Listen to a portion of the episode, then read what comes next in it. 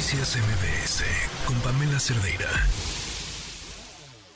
Economía para todos con Sofía Ramírez. ¿Cómo estás, Sofía? Buenas tardes. ¿Cómo estás, Pamela? Pues contenta de platicar contigo, un poco molesta por el segmento que acabas de es que, presentar Es que sí, o sea, son los elementos de una teoría de conspiración, todo en una sola frase de Hugo López Gatel en minuto y medio, es una locura. Que me sorprende más, Pamela, es que a estas alturas de la vida, cuando de verdad lo podemos ver en cifras, como decía Coneval, que pasamos de menos de 20 millones de personas a más de 20 millones de personas sin acceso a servicios de salud, o lo podemos ver en el día a día, donde tú llegas al IMSS y dices, quiero vacunar a mi hija con el, contra el virus del papiloma humano, y te ¿No dicen, hay? "Ah, sí, tiene derecho, pero ¿qué cree? No hay. No hay. Entonces déjeme su teléfono y cuando allá le hablo, por supuesto nunca te hablan.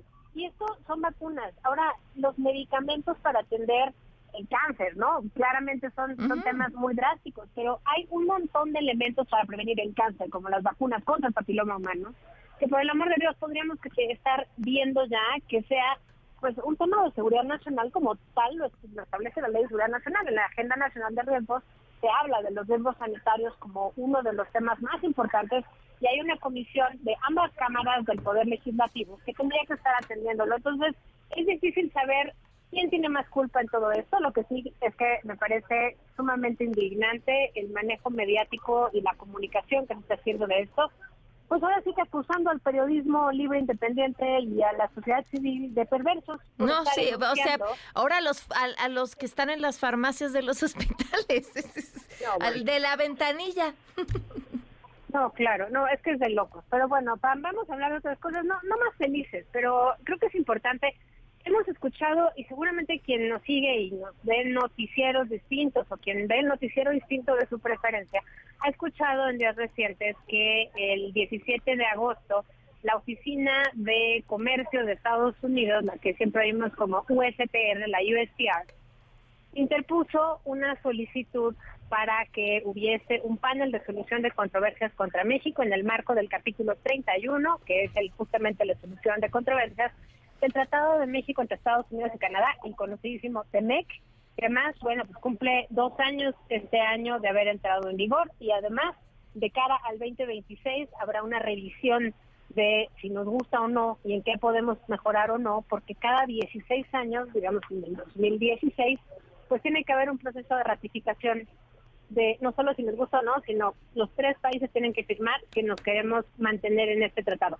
¿Por qué es importante? El comercio va a seguir con ese tratado sin duda alguna, pero es muy importante porque este tratado, digamos, es la actualización de 40 años previos de otro tipo de mecanismos de comercio, el GAP en los 80 y luego el Telecan en los 90, que nos ha ido abriendo la comunicación y la comercialización de bienes y servicios en Norteamérica, sobre todo de bienes, menos de servicios. Somos una región preponderantemente hoy por hoy manufacturera y toda la inversión que está llegando del nearshoring está empezando a remontar en toda la actividad industrial, porque además, pues obviamente la, la inversión no llega y madura en 15 días. La inversión llega y toma tiempo construir, invertir y demás. En ese contexto, Pam, estamos viendo pues cómo eh, esta solicitud del panel, pues ya la habíamos un poco augurado. En, en febrero de este año, me acuerdo que habíamos platicado además tú y yo, porque estaba yo por subirme un avión y no me subí hasta que no pude hablar contigo, lo cual además me da mucho gusto.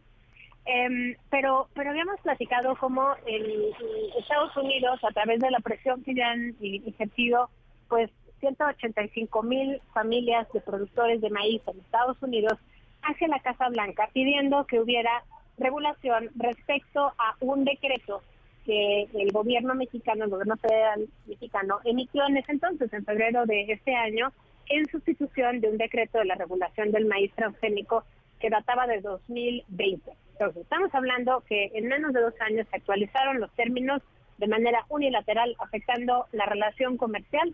Lo bueno es que tenemos un TEMEC que puede resolver estas cosas por las vías institucionales.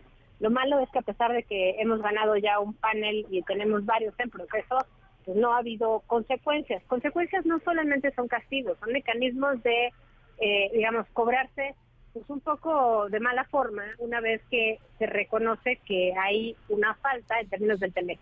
En español, dicho lo anterior, el maíz transgénico se prohibió para uso animal, eh, forraje eh, el maíz amarillo, sobre todo genéticamente modificado, eso quiere decir transgénico, genéticamente modificado, se prohibió em, en, el decreto este que te digo de, principios de este año, de febrero, pero sin argumentos científicos. Esto es un problema en términos no solamente comerciales, sino en términos de la violación del tratado mismo, porque para tú prohibir algún tipo de importación tienes que respaldarlo según el propio tratado con evidencia científica. Esa misma evidencia científica que quién cree de todas las personas que puede haber y funcionarios públicos tiene su cargo demostrar que es dañina. Tú, te doy, dame dos opciones. ¿Quién se te ocurre que está a cargo de... Eh, em, Conacit, Cofepris. Cofepris.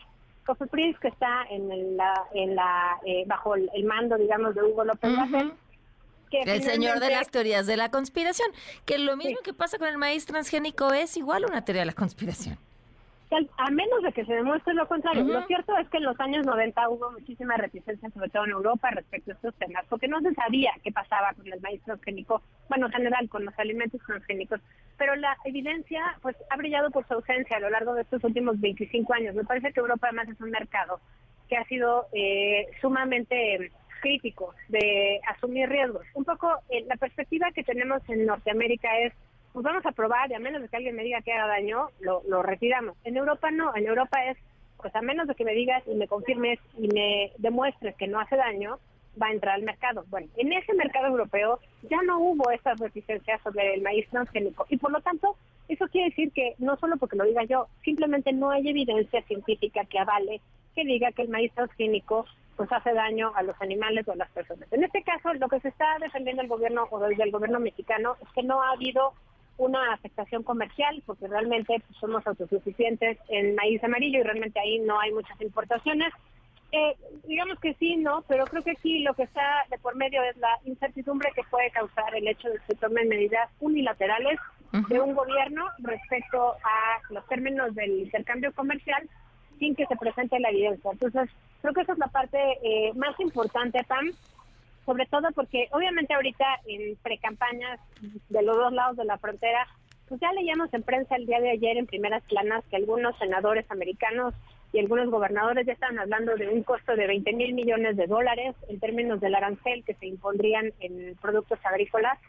Pero lo cierto es que entre que son personas sanas, eh, los expertos como Juan Carlos Baker de ANSI Consultores nos dicen, no, lo más probable es que se acerque a tres mil, entre 3 mil y 4 mil millones de dólares al año. Sigue siendo un dineral, pensemos que eso como el 10% de la inversión extranjera directa en un año, pero creo que sobre todo lo que se afecta nuevamente es, bueno, nos ponen la sanción, bueno, se instala el panel en los próximos 15 días, se impone, eh, se determina que México está violando el tratado eh, de acuerdo a las reglas estipuladas en el capítulo 31, y lo que viene después es una sanción que el panel, que son estos jueces expertos en la materia, determinan de qué tamaño es. Bueno, ok, hasta ahorita lo que hemos visto es que en términos del TEMEC no se pagan esas sanciones y por lo tanto pues acaba siendo un riesgo de que acabe siendo letra muerta todo lo que tenemos estipulado en el TEMECTAM.